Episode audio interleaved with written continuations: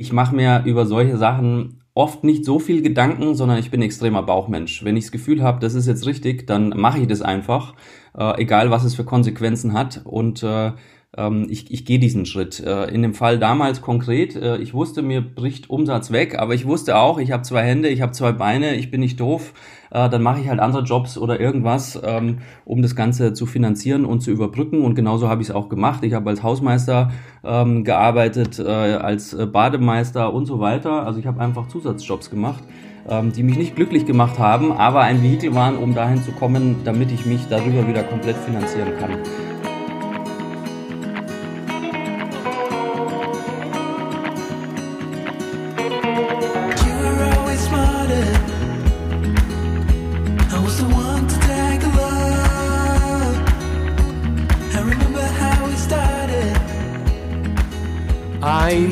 Wunderschönen guten Morgen, guten Mittag oder guten Abend und herzlich willkommen bei einer weiteren Episode Vegan, aber richtig. Der heutige Gast heißt Sebastian Kopin.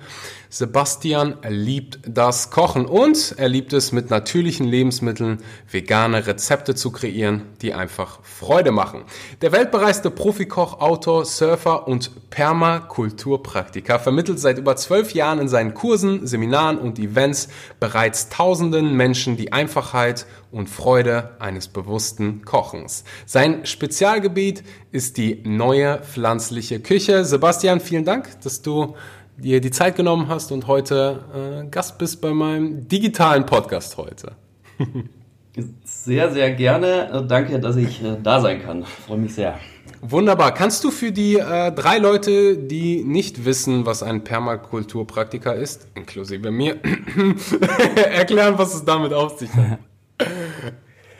Ja, äh, Permakultur ist äh, letztendlich eine äh, ja, Art und Weise, Landwirtschaft zu betreiben, wo man ein bisschen mehr auf die ökologischen Kreisläufe schaut, äh, sprich das alles so aufbaut, dass sich äh, gegenseitig beflügelt sozusagen. Und da habe ich äh, vor vielen Jahren, also Permakulturpraktika an sich ist auch kein Teil von meiner täglichen Arbeit. Ich habe halt die Ausbildung irgendwann gemacht vor vielen Jahren, weil ich ja selber Gemüse anbaue mhm. ähm, für meine Kurse und Events und mich das in dem Bezug interessiert hat. Was kann man denn machen beim Gemüseanbau, dass man äh, ja, dass die Pflanzen gesünder sind, dass die besser wachsen, dass das halt alles super ökologisch und bio abläuft und äh, äh, da habe ich in Österreich damals beim Sepp Holzer eben äh, ein Jahr lang eine Ausbildung gemacht. Mhm. bei ihm auf dem Hof und es war sehr, sehr interessant.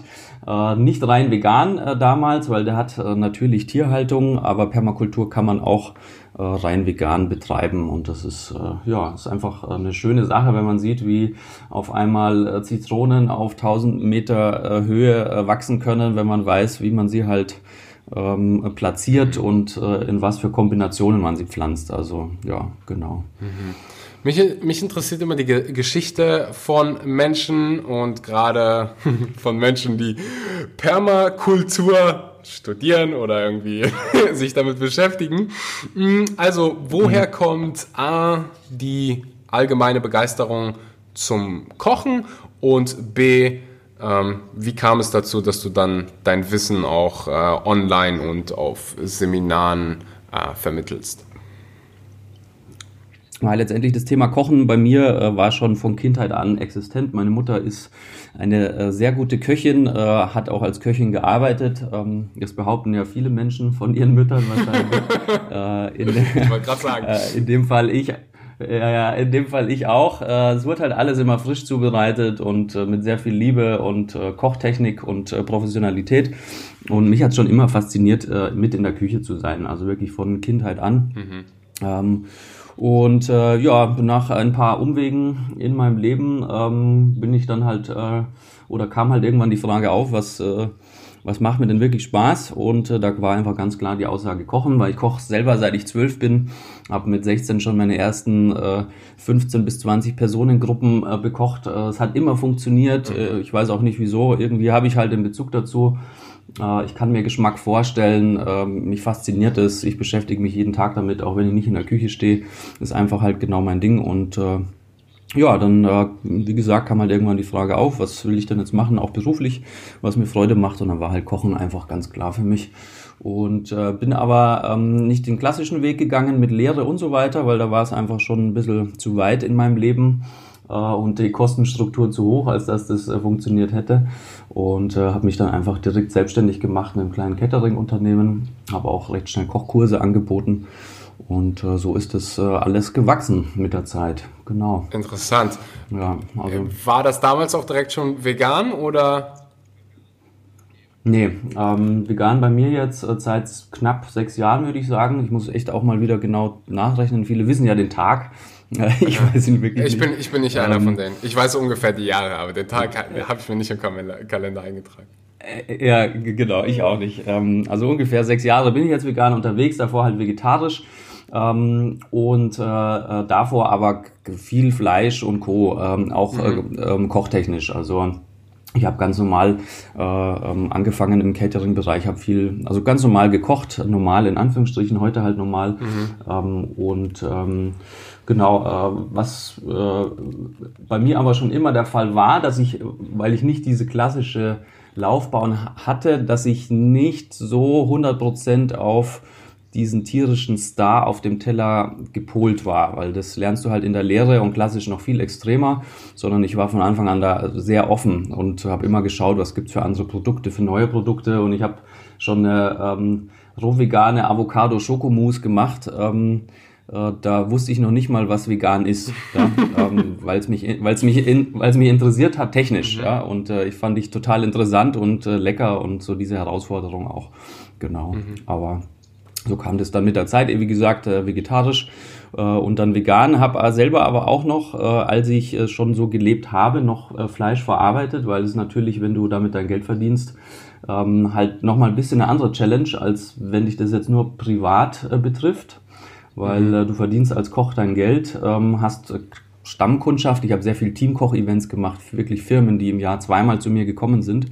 Und äh, da jetzt zu sagen, äh, hört mal, ich mache jetzt äh, vegan und äh, kein, äh, äh, kein Fleisch und Co., ähm, das äh, war natürlich schon ein großer Schritt, äh, rein finanziell. Äh, und am Anfang habe ich halt wirklich noch äh, Fleisch verkocht und eben ähm, während du vegan schon warst? vegan gelebt habe. Wow. Ja, genau. Ähm, das war wirklich eine kurze Zeit nur und dann habe ich halt auch in den Kursen so gesagt, ah, ich esse heute nur das das Gemüse, ich mache gerade eine fleischfreie Phase so, weil ich den natürlich auch nicht den Spaß verderben wollte. Mhm. Ähm, und das ging dann für eine Zeit und irgendwann habe ich gesagt, nee, ich, das geht einfach nicht mehr, jetzt stelle ich um. Und da ist mir auch ordentlich was weggebrochen. Also von meinen Team-Events, was damals so mein Haupteinnahmefaktor war, würde ich sagen, auf den Schlag mal 80 Prozent äh, Umsatzverlust. Das war schon äh, interessant. Mhm. Ja, genau.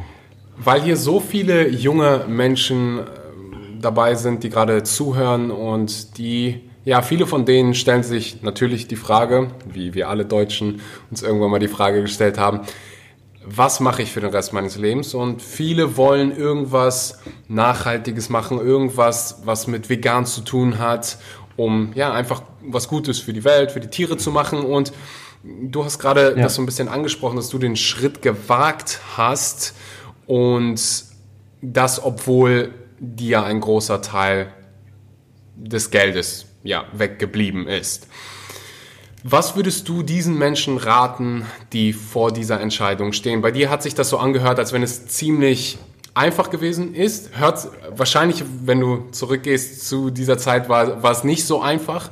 Ähm, also wenn du mental zurückgehst, was sind so Tipps, die du jungen Menschen geben würdest? Eventuell dir selbst, wenn du wenn du zurückdenkst, als, ja, als du jung warst, was ist so der Nummer eins Tipp, den du, den du dir selbst geben würdest im, im Bezug auf Berufswahl?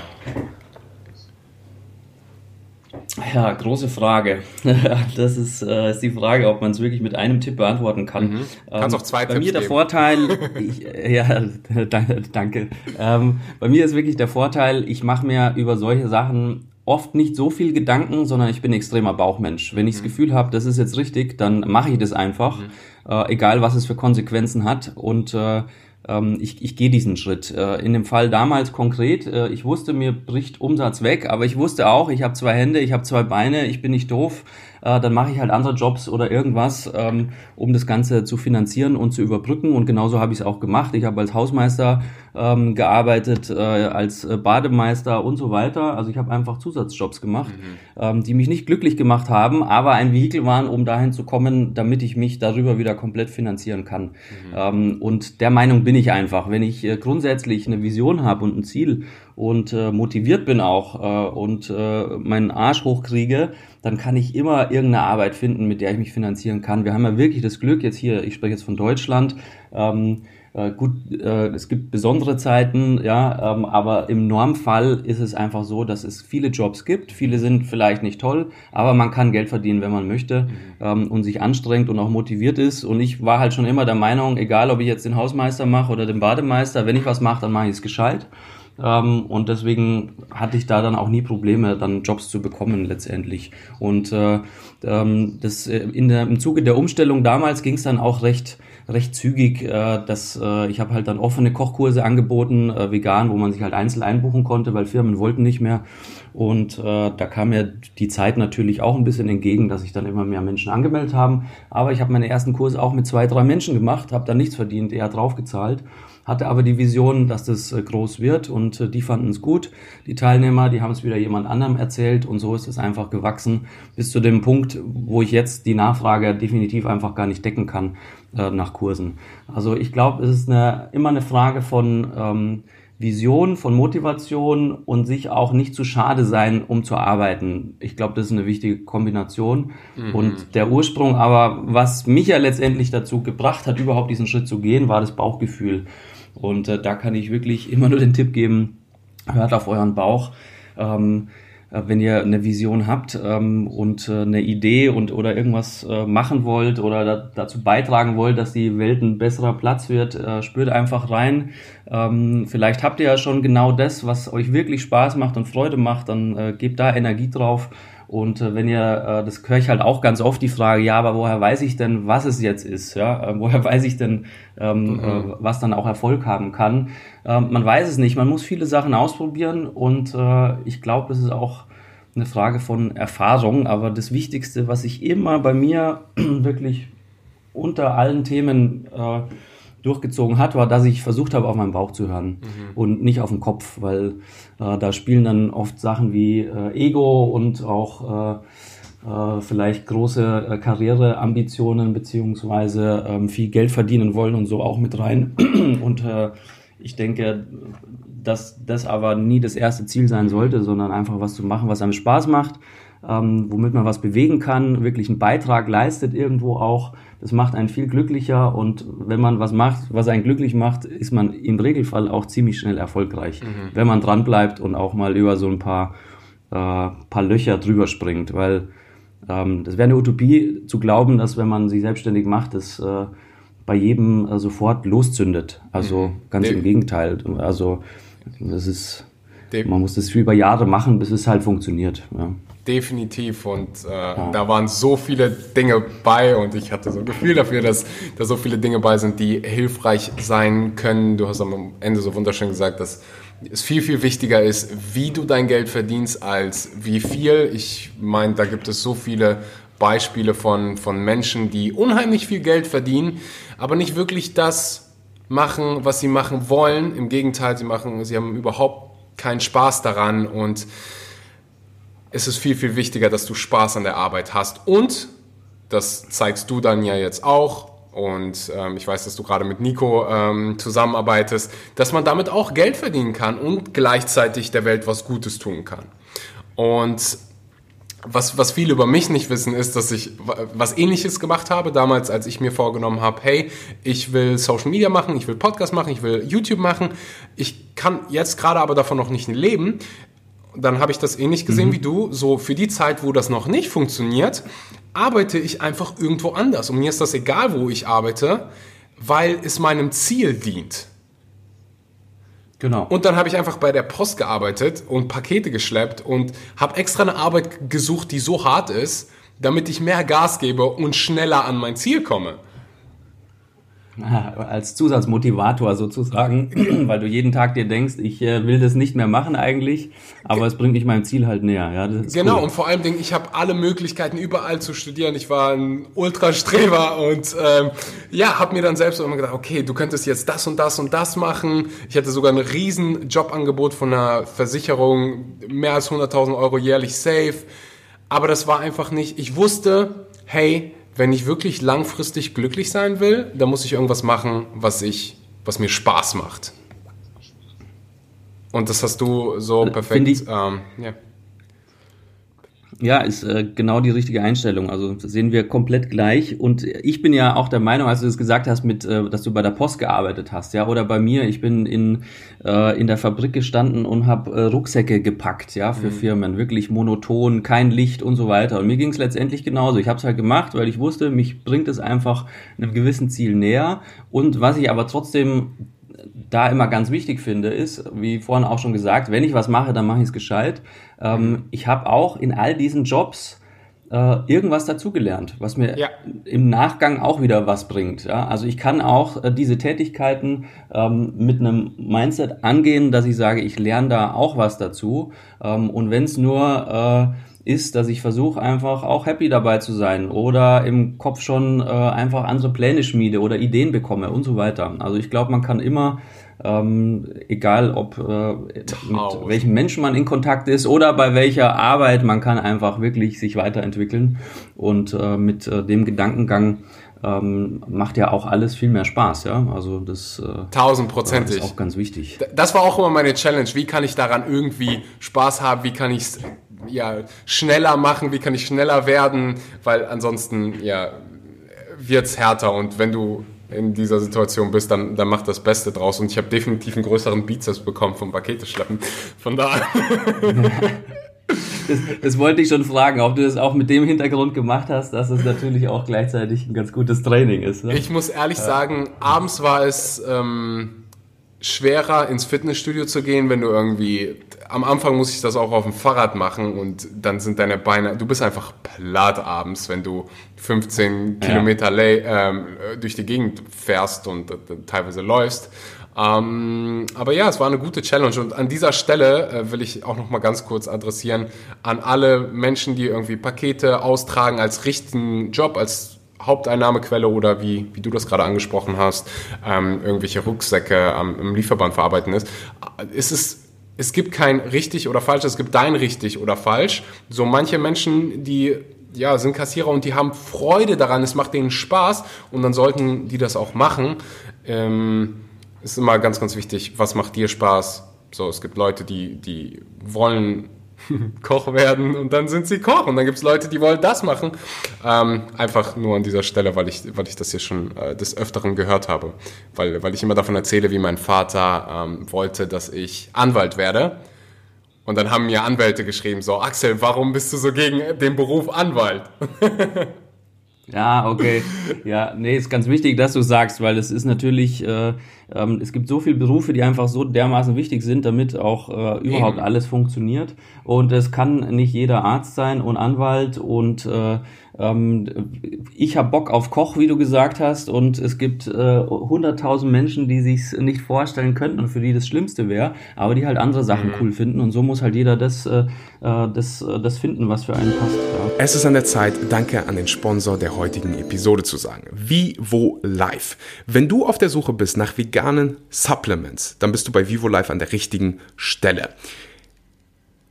Als Zuhörer dieses Podcasts weißt du, wie wichtig das Thema Vitamin B12 ist. Du weißt, dass im Prinzip jeder Mensch auf Planeten Erde und besonders du als Veganer ein Vitamin B12 Präparat zu dir nehmen solltest. Vivo Life hat das, ich benutze es selber. Alle Produkte sind 100% vegan in einer 100% veganen Fabrik ähm, hergestellt, frei von künstlichen Zusatzstoffen, frei von Bindemitteln, Dioxinen, einfach 100% saubere Produkte. Das heißt, wenn du vegane Supplements brauchst, und die brauchst du, dann geh rüber zu vivolife.de, benutzt den Code SCHMANKY, schreibt sich S-H M-O-N-K-E-Y. Den Link findest du auch unten in der Beschreibung. 10% für dich als Podcast-Zuhörer. Interessiert dich das Thema vegane Ernährung? Willst du sogar vielleicht veganer Ernährungsberater werden, hast aber ja vielleicht einfach nicht die Zeit und das Geld, das Ganze für mehrere Jahre zu studieren, nur um dann zu lernen, dass Milch gesund ist. Wenn ja, habe ich verdammt gute Nachrichten für dich. Bei Economy kannst du veganer Ernährungsberater werden. Du lernst basierend ja auf aktuellen Studien und das aller, allerbeste ist, du kannst es von überall aus machen, ob zu Hause, in der Bahn oder auf der Couch.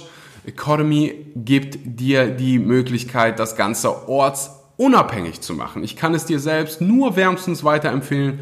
Du hast im Prinzip auch nichts zu verlieren, denn wenn es dir nicht gefällt, gibt es eine Geld-Zurück-Garantie. Schau es dir an, klick den Link unten in der Podcast-Beschreibung und ja, dann kannst du veganer Ernährungsberater werden. Du kannst deinen Traumberuf verwirklichen. Nichts ist so, fast nichts ist so wichtig wie ja Spaß an deinem Job zu haben und ich kann dir nur selbst ja sagen, dass es ziemlich ziemlich Spaß macht, Menschen dabei zu helfen, sich vegan zu ernähren und das Wunderschönste ist, dass du auch damit sehr viel Geld verdienen kannst, denn es ist so ein Irrglaube zu denken, dass ja, man mit Dingen, die einem Spaß machen, nicht viel Geld verdienen kann. Dem ist nicht so.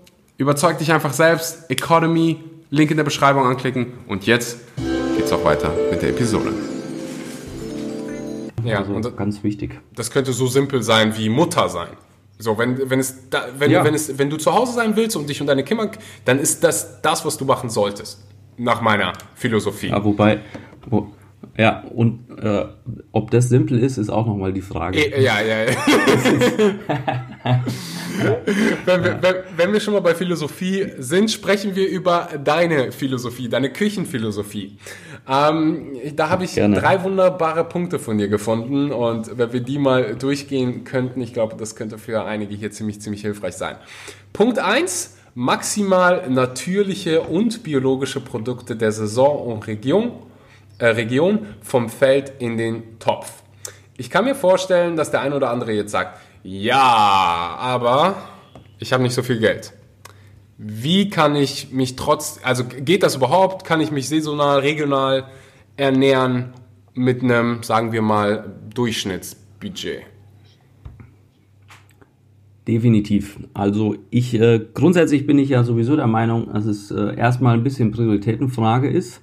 Mhm. Ähm, ich persönlich zum Beispiel äh, shifte halt, äh, ich habe ja auch nur einen gewissen äh, äh, gewisses Budget zur Verfügung und ich habe schon immer gesagt, ich kaufe mir lieber gutes Essen und kaufe mir äh, dafür zwei Pullis, zwei Hosen äh, weniger und vielleicht auch nicht alle zwei Jahre neues Handy. Also nur mhm. sinngemäß. Ne? Also ich denke, dass es erstmal oft, ganz oft wirklich Prioritätenfrage ist.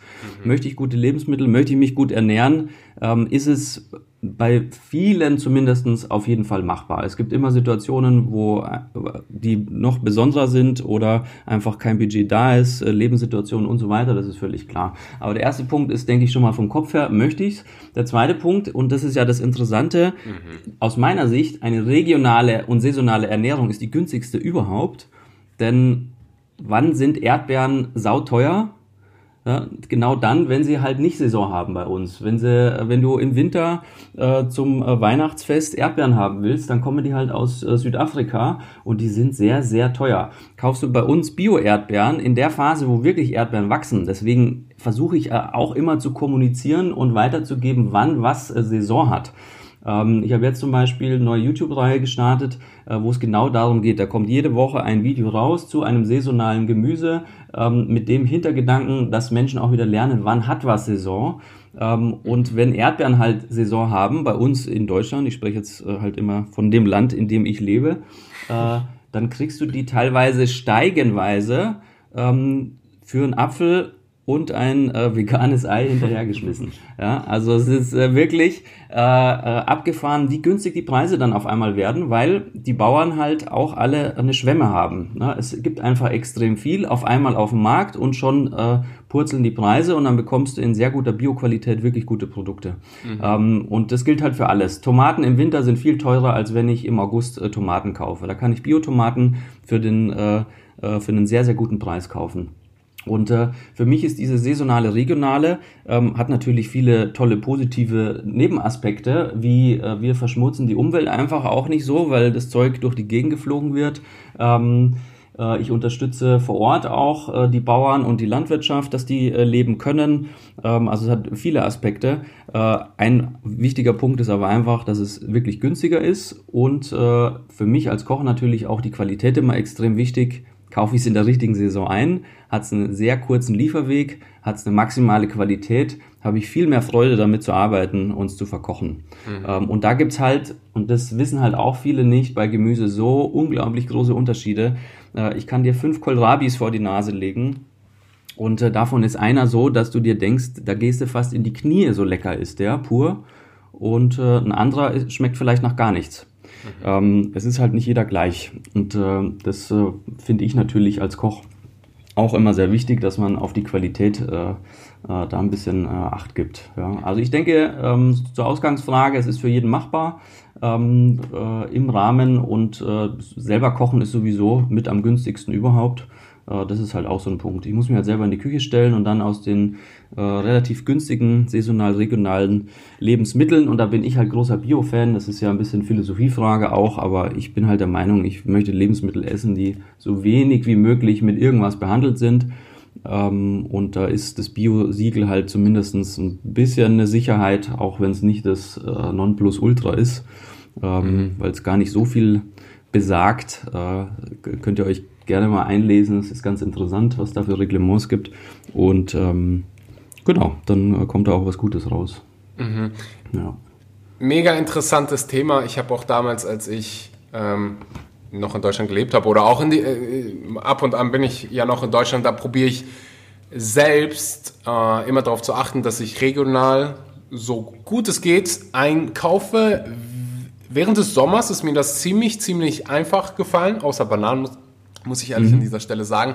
Aber äh, ich könnte alles abdecken, ganz, ganz einfach und gleichzeitig noch die Dinge essen, die mir Spaß machen ähm, und regional essen. Im Winter, und vielleicht hast du da den magischen Tipp, fand ich das ein bisschen schwieriger. Nicht auf Gemüse bezogen, ich finde, in Gemüse haben wir irgendwie immer äh, irgendwas parat, aber auf Obst gerade wenn es regional irgendwie sein soll. Hm. Gibt es da so Axel, die Art von Beeren, die wächst auch in den kalten Monaten. Oder das und das könntest du äh, an Obst in den kalten Monaten essen. Ja, ich verstehe genau, was du meinst. Und da ist halt immer die Frage, wie weit möchte ich das ganze Thema spielen oder betreiben. Mhm. Ich bin jetzt äh, nicht super extrem, äh, also äh, ich kaufe mir zum Beispiel im Winter auch Bananen oder Orangen oder mal Südfrüchte. Ähm, das ist aber die Phase, und das finde ich das Wichtige, wo es bei uns halt nichts anderes gibt, außer Lager äh, Apfel und Lager Birne. Das war's dann aber schon. Oder halt Tiefkühlbeeren ähm, ja. und Tiefkühlobst. Das ist ja auch noch eine Option. Ähm, die kriege ich im Biomarkt, da kann ich auch schauen, woher die kommen. Ähm, und äh, äh, oder ich könnte mir was einwecken natürlich in der äh, Sommerzeit, aber ähm, muss man auch mal nüchtern betrachten, wer äh, nimmt sich die Zeit oder Meine wer betreibt Oma. es, ja, ist ja nicht auf die Masse. Ja, genau. Ja. Ich mache das schon auch manchmal, aber halt nur äh, aus kulinarischen Gründen, dass ich dann wieder solche besonderen Sachen in Fine Dining Dinner Events einsetze oder so, aber jetzt halt nicht für zu Hause. Ähm, letztendlich, ich bin der Meinung, wenn die Sachen bei uns gerade wachsen wie im Sommer, wie du sagst, ja, wir haben so cooles Obst, ähm, leckere Sachen, das ist alles vorhanden, dann muss ich mir im Sommer keine Mango kaufen weil äh, wir gerade äh, selber tolle Früchte haben. Mhm. Im Winter, wo es nichts anderes gibt, weiche ich sehr gerne auch auf die äh, Südfrüchte aus und interessanterweise ist es oft so, dass die ähm, diese Früchte dann auch im Winter auch wieder Saison haben in den Ländern, äh, wo es, äh, wo ich sie halt äh, herbeziehe. Also ich sehe es nicht zu extrem. Ähm, wir machen ja auch Bananen Spaß oder Mangos. Ja, also ich äh, äh, lebe jetzt nicht nur wirklich von dem, was äh, bei uns wächst, aber ich möchte mir halt äh, zumindestens, äh, ich bediene mich im ab Frühjahr bis äh, wirklich Herbst äh, zu äh, über 98 Prozent in dem Bereich, was bei uns wächst, weil da ist einfach die Auswahl da und im Winter mache ich dann auch sehr gerne Ausnahmen. So sehe ich das und ähm, fahre damit sehr, sehr gut. Aber da gibt es so unglaublich viele äh, Philosophien und jeder muss halt so ein bisschen seinen Weg finden. Ich finde das Wichtige dabei grundsätzlich ist mal zu wissen, wann hat was Saison. Mhm ähm, und sich dann danach auch ein bisschen zu orientieren. Und ganz ehrlich, ich finde es auch viel spannender kulinarisch, weil bei Spargel kennt man das ja. Ähm, jeder freut sich jetzt auf die Spargelzeit. Äh, ähm, dann ist die halt vorbei. Ja, und ist auch gut so. Und äh, ein Jahr drauf ist halt wieder Spargelzeit und man freut sich wieder richtig drauf. Mhm. Ähm, so, und ja. so, sehe ich das. Äh, so habe ich das mit also, Erdbeeren. Das bringt Spannung rein, ja. Ja, genau. Ja. Jedes Mal, wenn ich weiß, oh, Erdbeeren-Saison steht vor der Tür, denke ich mir, ugh, und so im November, Dezember würde ich nie, mir niemals Erdbeeren, ähm, wenn nicht tiefgefroren, also Erdbeeren äh, aus Spanien oder so kaufen, weil das einfach, es schmeckt nicht so. du kannst mir sagen, was du willst. Auch die Mango, ich würde niemals mein Geld für eine Mango ausgeben, weil ich weiß, wie eine richtige Mango schmeckt. Ähm, ja, aber genug zu dem Thema. Du hast es gesagt, da gibt es so viele Philosophien und ich habe mir dazu so viele Fragen gestellt, äh, wie das am besten ist. Und ich glaube, dass ähm, man das, man sollte sich nicht in die Irre treiben lassen und selbst gucken, ähm, wie man am besten die Umwelt unterstützen kann und wie man am besten äh, damit leben kann. Punkt zwei. Denke ich auch. Intuitive, liebe, freudvolle und achtsame Zubereitung aller Speisen. Was genau meinst du damit? Ja, das klingt ein bisschen verschwurbelt. Ähm, das äh, wollte ich auch schon, schon länger mal äh, umformulieren. Ähm, letztendlich ganz simpel erklärt, ja. Äh, Stehe ich mit einer, äh, mit mieser Laune und einer Fresse in der Küche und koch was, äh, ist klar, was rauskommt. Im Regelfall nichts Gutes äh, oder Mittelmäßiges. Ähm, Versuche ich einfach und ähm, ich meditiere halt ähm, sehr regelmäßig und schon länger und bin halt ein Freund von einen gewissen Mindset, dass man einfach hier jetzt im Moment ist. Ja, das hat überhaupt nichts Esoterisches, sondern einfach im Moment zu sein und da zu sein bei der Sache, die man macht. Und äh, wenn ich das hinbekomme beim Kochen und wirklich jetzt hier im Moment da bin und mich voll drauf einlasse auf diesen Kochprozess, kommen einfach unglaublich tolle Sachen dabei raus. Ähm, es ist entspannend, ich gehe mit einem Lächeln raus, äh, bin entspannter als, äh, äh als vorher äh, und dieses äh, ähm, dieses Mindset finde ich einfach wichtig beim Kochen. Das soll das letztendlich aussagen. Also sich wirklich darauf einzulassen, auf das, was man macht. Mhm. Und ich weiß, es ist nicht so leicht, ja, wir, was ist ich, man hat den ganzen Tag gearbeitet und es gibt einfach Tage, die sind halt bisschen heftiger, da kommen äh, große Herausforderungen auf einen zu und man ist K.O., kommt nach Hause, ähm, äh, hat eigentlich keine Lust zu kochen, stellt sich trotzdem hin, was ich auch immer wichtig finde, ja, diese, ähm, weil ich denke, es gibt wirklich weniger äh, wenig Dinge, die man, ähm, die mehr fürsorglich für einen selber sind, als sich selbst hinzustellen und zu kochen. Ja, also das ist oft eine Überwindung, genauso wie Sport zu machen auch. Also mhm. ist ja auch oft Überwindung, ja, äh, zu trainieren. Und das Gleiche ist aber auch, sich selber hinzustellen in der Küche und sich zu überwinden, zu sagen, nee, ich mache das jetzt, weil ich weiß, es wird mir besser tun, als wenn ich mir jetzt eine Tiefkühlpizza reinziehe, äh, was ich übrigens auch ab und zu mache. Ja, also ich, viele denken ja immer, ich habe so diesen Ernährungsheiligenschein, den habe ich überhaupt nicht. Ähm, aber äh, trotzdem halt, es geht ja um, um die große Anzahl, ja, dass ich äh, versuche, mich hinzustellen, mir selber was zu kochen.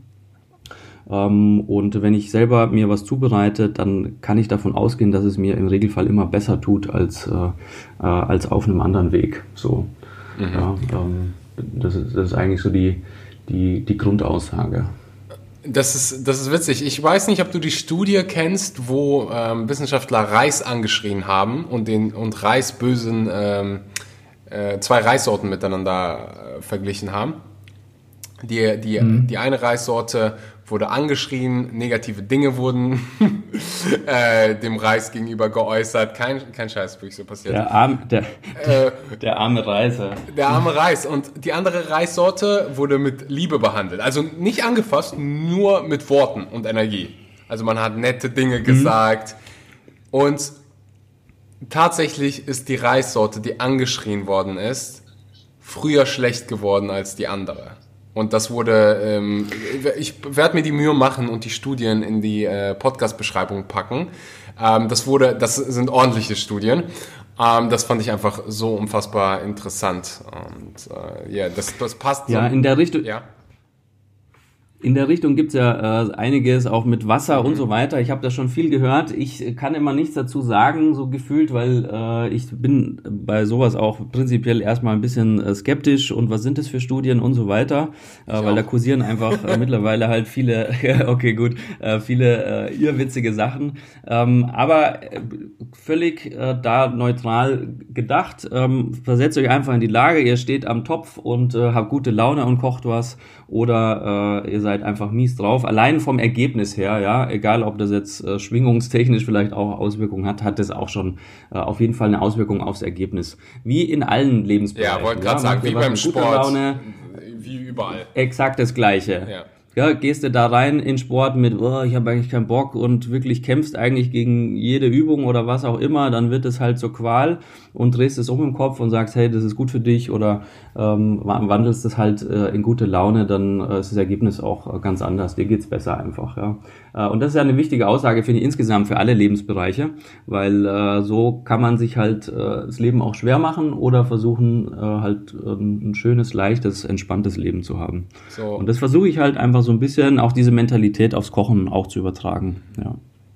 Genau. Last but not least, höchste Wertschätzung gegenüber dem Lebensmittel, dem Produzenten und den Menschen, für die und mit denen ich koche. Ja, äh, letztendlich äh, auch beim Thema Kochen geht so oft nur um Konsum. Ja, wir kriegen ja alles. Du gehst in den Biomarkt, das ist völliger Luxus, Wahnsinn, was es für Produkte gibt und es hat ganz viel mit Konsum zu tun. Das heißt, ich kenne das selber von mir von früher. Du gehst äh, halt rein, kaufst das Zeug, dann vergisst es vielleicht im Kühlschrank, dann vergammelt da der Kohlkopf wieder. Ähm, seitdem ich selber Gemüse anbaue und ich weiß, wie viel Arbeit da drinnen steckt, dass so ein Kohlkopf erstens überlebt, groß wird, schön wird, ähm, lecker schmeckt. Äh, das ist über Monate wirklich äh, Arbeit, was da passiert, hat sich bei mir die Wertschätzung gegenüber Lebensmitteln extrem gewandelt, weil ich einfach den Aufwand dahinter sehe. Und äh, dementsprechend habe ich oder versuche ich, schaffe es auch nicht immer, ähm, sehr tagesabhängig, aber äh, ich versuche wirklich äh, einfach äh, eine Wertschätzung dem Lebensmittel gegenüber zu haben, ähm, es ganz zu verwenden, ja wirklich, äh, also nichts wegzuschmeißen, soweit es halt geht. Ich finde immer, es muss trotzdem lecker sein, also ich werde nie irgendwas essen, nur dass es gegessen wird. Ähm, äh, sondern ich finde immer, äh, das muss kulinarisch auch wertvoll sein. Das ist halt äh, klar, berufsbedingt bisschen. Ähm, aber auch im Gedanken dran, äh, Wertschätzung dem Erzeuger gegenüber zu haben, den Bauern, mhm. ähm, den Gärtnern, die das Ganze anbauen, äh, den Produzenten. Äh, ich bin in allen Bereichen, egal ob es jetzt Tempeh ist, Tofu, Gemüse, seit Jahren immer auf der Jagd nach den besten Produzenten, wo ich weiß, die machen es wirklich mit, auch mit ähm, äh, einer guten Einstellung, mit Liebe und erzeugen dadurch halt echt wahnsinnig gute Produkte. Also einfach denen gegenüber eine Wertschätzung zu haben und die auch immer ein bisschen mit zu pushen und zu erwähnen, weil ähm, jetzt als Beispiel habe ich einen schlechten Tempeh vor mir dann kann ich, ich habe schon die Skills, dass ich da was sehr gut Essbares draus machen kann noch, ja, mit ein paar Tricks. Ähm, ich kann aber auch aus was richtig Schlechtem nichts richtig Gutes machen, sondern ich brauche ein gutes Produkt. Also das ist das Handwerkszeug auch oder ähm, was ich da bekomme. Ähm, und dementsprechend bin ich einfach sehr dankbar äh, meinen äh, Produzenten und Lieferanten gegenüber, die da gutes äh, Zeug machen, weil ohne deren Arbeit wäre meine Arbeit nichts. So, das ist einfach eine klare Aussage. Ähm, und natürlich dann auch der Schritt nach vorne geschaut wieder, für wen mache ich das Ganze? Ähm, für meine Gäste. Ich möchte meinen Gästen einfach eine schöne Zeit verschaffen, ja, einfach vielleicht eine Auszeit aus ihrem Alltag oder, also wenn es jetzt um Dinner geht oder äh, bei den Kochkursen, bei den Live-Kochkursen, äh, dass sie wirklich was lernen und sich verbessern und äh, was mitnehmen, ähm, äh, egal in was für Bereichen. Ähm, also auch mit dem Hinblick auf die Gäste, die Kundschaft, ähm, äh, dass man maximal gutes Ergebnis äh, äh, hinlegt. Ja? Und das ist im Prinzip die gleiche Einstellung wie vorhin auch schon erwähnt. Wenn ich versuche, was zu machen, dann versuche ich es halt gut zu machen und denke die Sachen halt erstmal durch. Ja? Woher kommt's? Ähm, was macht's mit mir? Was macht's mit der Umwelt? Wie, wie kann ich es verarbeiten, dass es maximal viel Freude bringt?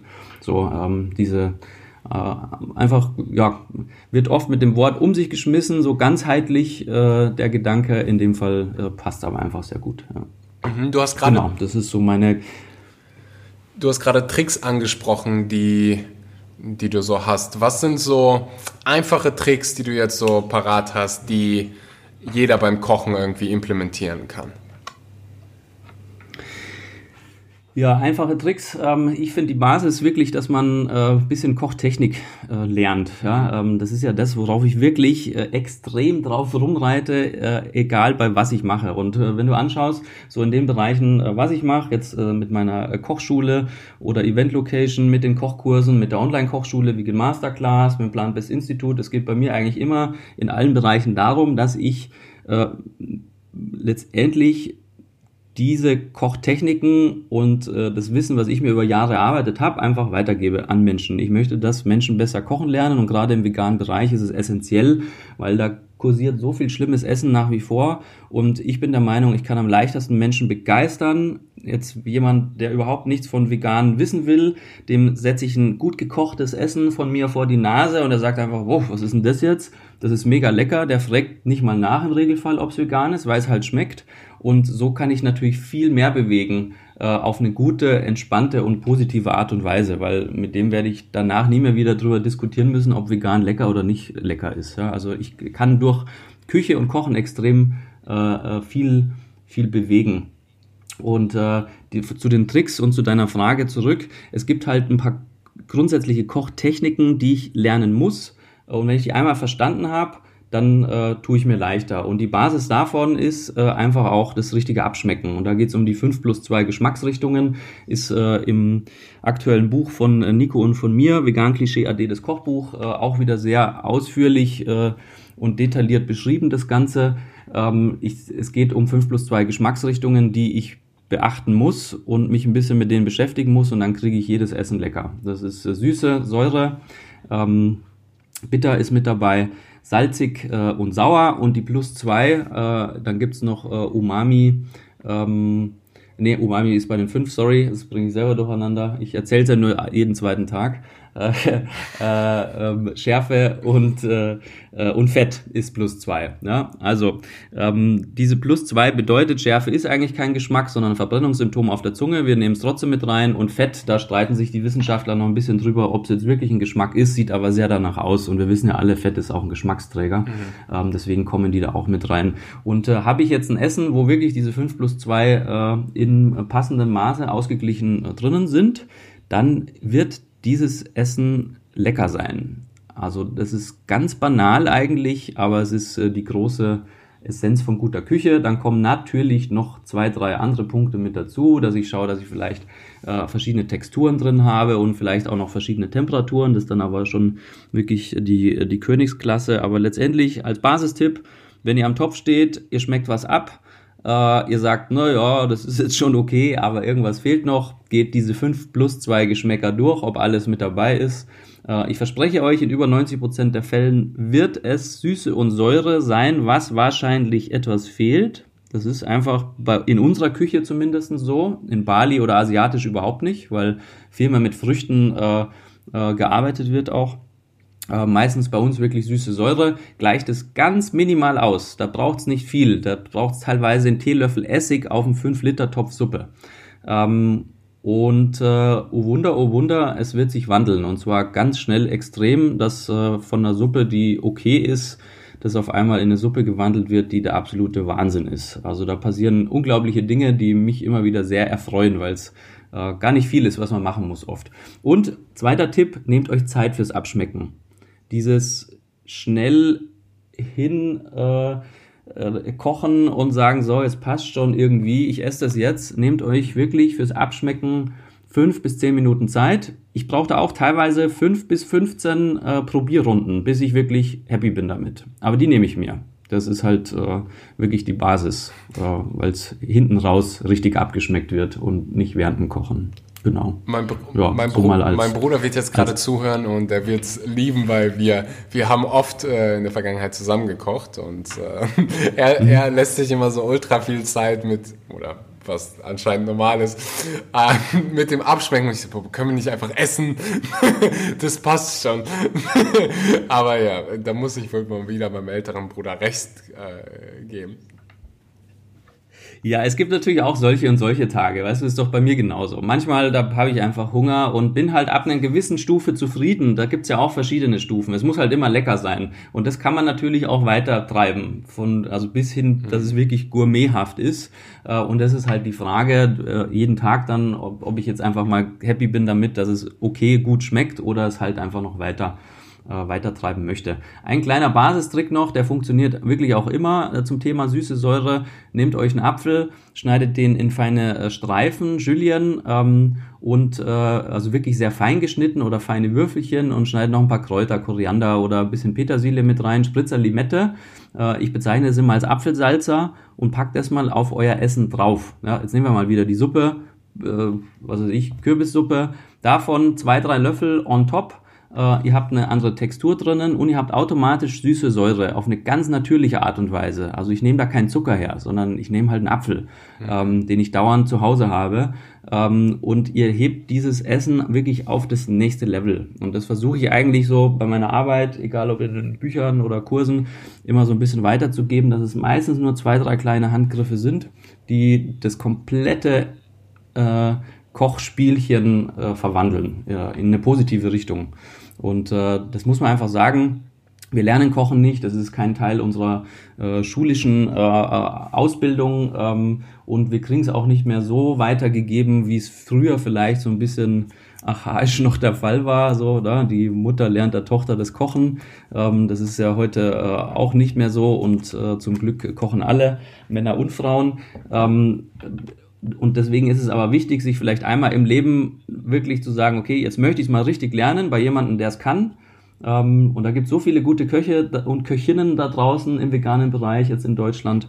Ähm, ich möchte es einmal wirklich lernen und wenn ihr es einmal richtig gelernt habt, dann äh, bringt euch das in eurem ganzen Leben einfach äh, weiter. Äh, es spart euch Zeit, es bringt euch mehr Genuss, es macht einfach Sinn, weil ähm, wir essen jeden Tag, es ist was Essentielles und äh, da, wenn man kochen kann und ein paar äh, Tricks und Kniffe drauf hat, tut man sich halt einfach leichter. Vielen Dank dafür. Ja. Ähm, bevor wir zur letzten Frage äh, kommen, gibt es bei mir immer den heißen Stuhl. Ich weiß nicht, ob du weißt, was ein heißer Stuhl ist. Ich stelle Fragen, äh, insgesamt sind es fünf, und du beantwortest die so schnell es geht. I try. Du bist ready? Hummus oder Avocado? Ja. Hummus. Ja, sehr gut. Bestes veganes Restaurant. Boah, da tue ich mir jetzt echt schwer. Äh, bestes veganes Restaurant. Mir fällt echt kein. Eines der besten veganen Restaurants, wo jeder mal hin sollte. Also, Entschuldigung, dass ich da äh, doof nachfragen muss. Rein vegan oder kann es äh, mischköstlich sein mit veganem Angebot? Rein vegan. Rein vegan. Okay, dann sage ich äh, das Kops. Das gibt's wo? In Berlin. Okay. Noch nie da gewesen, aber beim nächsten Mal. Siehst du, jetzt äh, haben die ist, beim, ist, haben die einen. Ist bisschen Fine Dining, ja, also ist ein bisschen feinere Küche, ist jetzt nichts für jeden Tag, auch ein bisschen preisintensiver, aber äh, unglaublich guter Küchenchef. Tolle Küche. Perfekt. Bestes veganes Fastfood-Gericht. Und das kann alles sein von was man im Supermarkt findet oder was du selber zaubern kannst. Hotdog. Da bin ich. das äh, ziemlich schnell beantwortet. Ein schöner Hotdog. Drei Charaktereigenschaften, die du an Freunden schätzt. Loyalität, Aha. Ehrlichkeit und äh, gute Laune. Perfekt, perfekt. Last but not least, du gehst auf eine einsame Insel. Oh, wir alle lieben diese einsame Insel-Fragen. Für fünf Jahre und Ich gehe da, also ich gehe da nur auf die einsame Insel, wenn es da Wellen gibt übrigens. Ja, du surfst. Okay, es gibt richtig geile Wellen und du hast äh, genug Surfboards zur Verfügung. Also darüber, du, du musst dir keine Sorgen machen. Ähm, Gut. Fünf Jahre, du darfst nur drei Lebensmittel äh, mitnehmen. Welche nimmst du mit? Ähm, und was war die Frage?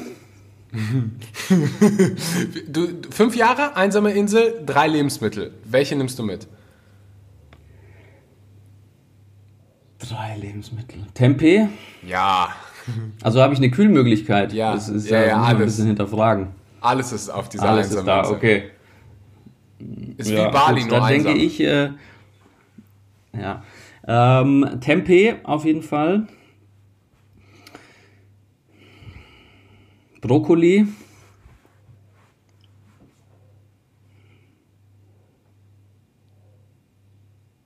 Das ist ganz witzig, was in mir gerade los ist, nur um das abzubilden. Äh, ich schwanke zwischen Kulinarik und äh, äh, gehe Nährstoffe durch von Lebensmitteln, die es mir äh, leichter machen, da zu überleben. ja, äh, ich würde Vollkornreis würde ich noch sagen. Ich äh, entscheide mich für Nährstoffe. Okay. Ja. Also Bro Brokkoli, Tempeh, äh, Vollkornreis. Ja, ist ja. Fast, das könnte fast schon ein Gericht sein. So. Ja, da fällt mir gleich einiges ein, was man da machen könnte. Ja, ja ich, ich, ich, ich, ich liebe Tempeh und Brokkoli auch und äh, ja, Reis kann man ja, tolle Sachen auch einiges machen. Ähm, last but not least, die Frage stelle ich allen meinen Gästen und es ist einer meiner Lieblingsfragen. Stell dir vor, du hast eine Zeitmaschine und du kannst dein 18 Jahre altes Ich daten. Gerne bei dem veganen Restaurant, wie heißt das? Crops? Crops? In Berlin. Mhm. Und du kannst ja einfach mit deinem 18 Jahre alten Ich für eine gewisse Zeit reden. Was ist der Nummer 1 Ratschlag, den du dem 18 Jahre alten Ich mit auf den Weg gibst?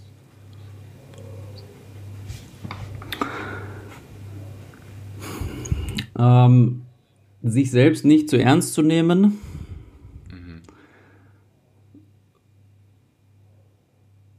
Ähm, zu versuchen, viel zu lachen im Leben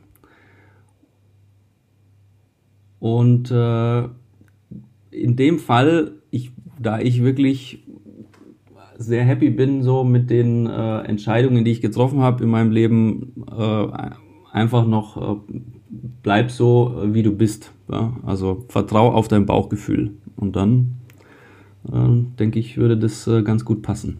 Vielleicht ein bisschen mehr äh, und deswegen auch der, äh, der, der erste Punkt, sich selbst nicht zu ernst zu nehmen, ist, glaube ich, ganz wichtig. Ja. Das ist übrigens die Nummer 1 Antwort von allen Antworten. Sei nicht so hart zu dir selbst. Das Wirklich? hat so 95% aller Podcast-Gäste äh, gesagt. Für, 95% sagen, sei nicht so hart zu dir selbst. Das ist abgefahren, ja. ja. Ja. Übrigens auch meine Antwort. Auch äh, nachvollziehbar von meiner Seite, warum das so viele sagen. Mhm. Schön. Wunderbar. Sebastian, ich danke dir für deine Zeit. Sag uns noch ganz kurz, wo man dich finden kann, wo man dein ähm, Kochbuch mit dem wunderbaren Nico, den jeder hier auf diesem Podcast schon kennt, äh, finden kann damit wir alle die ähm, ja, wunderbaren Rezepte von dir, von euch ausprobieren können. Ah, ja, also Kochbuch äh, gibt es überall im Handel. Vegan Klischee AD, das Kochbuch, das ist das aktuelle. Ich habe noch äh, äh, vier andere geschrieben, die äh, sind auch draußen, alles rund um äh, vegane Küche. Äh, das Buch mit Nico, da dreht sich halt primär wirklich um äh, gesunde Küche und das ist ja so eine wahnsinnig schöne Kombi mit Nico eben zusammen, weil er den ernährungstechnischen Part wunderbar abdeckt und ich halt den kulinarischen. Ansonsten zu dem Buch gibt's auch noch einen Online-Kurs, der heißt Nutrition Masterclass. Einfach gerne vorbeischauen, auch bei uns, bei mir auf der Online-Kochschule www.vegan-masterclass.de De. Da gibt es äh, ähm, viele Kurse von mir, einen mit äh, Nico und mir und äh, von vielen anderen tollen Köchen äh, aus der veganen Szene. Ähm, ja, ansonsten bei mir auf der Homepage gibt es alles zu den äh, Kursen, zu den Live-Kursen, zu meinen Events. Und äh, ja, das war es eigentlich so. Überall gut auffindbar, auf jeden Fall. Also wenn ihr lecker vegan äh, kochen lernen wollt, schaut einfach vorbei. Wunderbar. Die Links gibt es natürlich wie immer unten in der Podcast-Beschreibung. Vielen Dank fürs Zuhören. Wenn dir die Episode gefallen hat, dann teile sie gerne mit deinen Nachbarn. Teile sie auf Instagram, tag Sebastian, tag mich, damit wir persönlich Danke sagen können. Und bis zum nächsten Mal. But darling, on my mind, I'm feeling so fly